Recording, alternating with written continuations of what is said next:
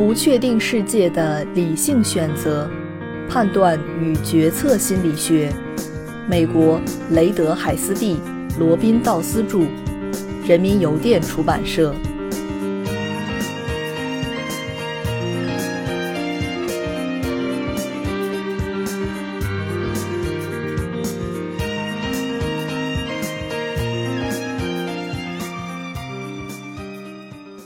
第八章第七节：硬币的另一面，事件的戏曲概率。考虑一系列事件一、二一直到 k，假设这些事件是独立的，即某一事件是否发生不影响其他事件的独自或联合发生。假设这些事件都发生的概率是 p 一乘 p 二一直乘到 pk，那么至少一个事件发生的概率是多少？也就是说，这些事件的戏曲概率是多少？戏曲概率等于一减去所有事件均不发生的概率。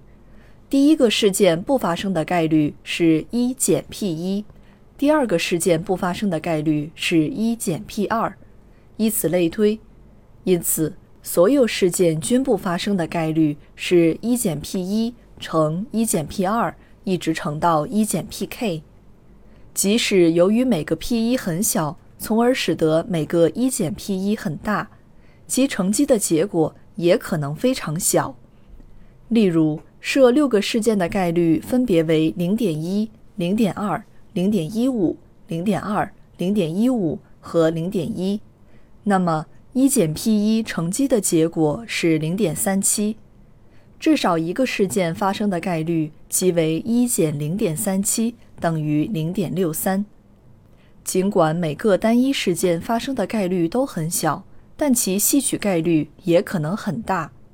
就像我们倾向于高估事件的合取概率一样，我们也倾向于低估事件的吸取概率。这可能有两个原因：第一，我们倾向于基于单一事件概率进行判断，如上所示，尽管那些事件的概率都很小。但戏曲概率可能很大，我们将这种错误归因于锚定调整的估计过程。第二，导致我们低估单一事件概率的任何非理性因素，例如该事件难以想象，可能会导致我们低估整体的戏曲概率。在有些情况下，这个低估的问题很直观，容易为人理解，例如。律师在总结时常常避免戏曲而趋向合曲。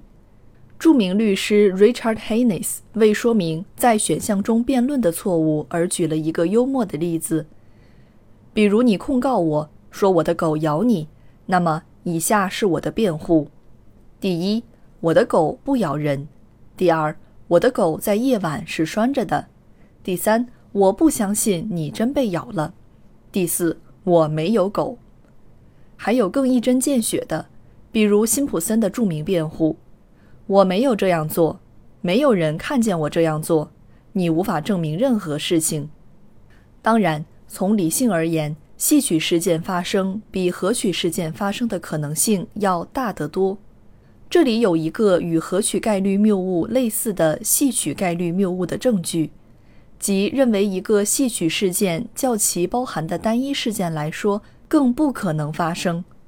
然而，逻辑上讲，如果理所当然地认为 A 且 B 的概率大于 A 单独的概率，那么非 A 的概率就会小于非 A 或非 B 的概率。